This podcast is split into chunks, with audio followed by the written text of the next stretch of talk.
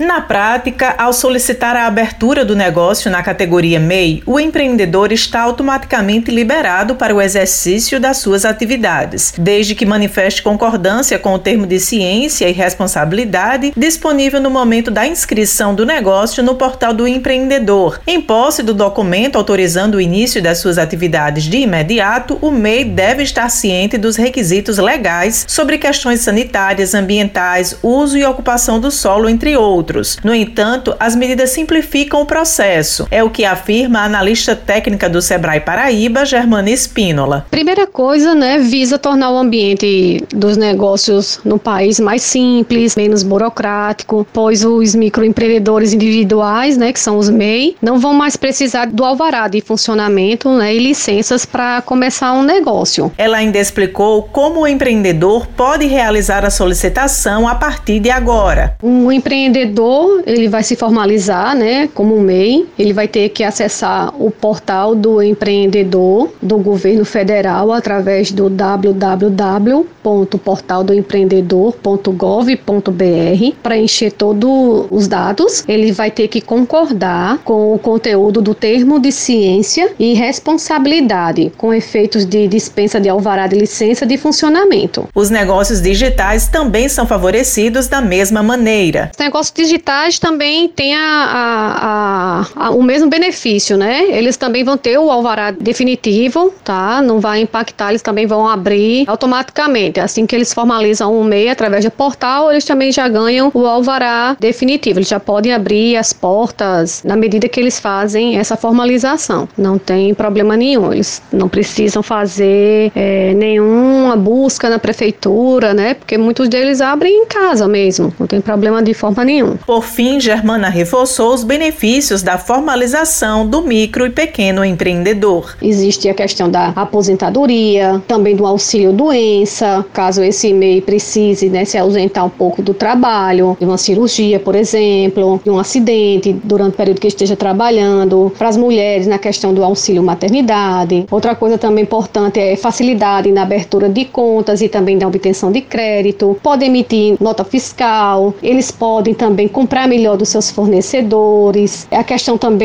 de imposto, né? Eles só vão pagar é, uma taxa única, que geralmente hoje está em torno de 57, 58 reais. Então, todos esses benefícios são para o microempreendedor individual. Josi Simão para a Rádio Tabajara, uma emissora da EPC, empresa paraibana de comunicação.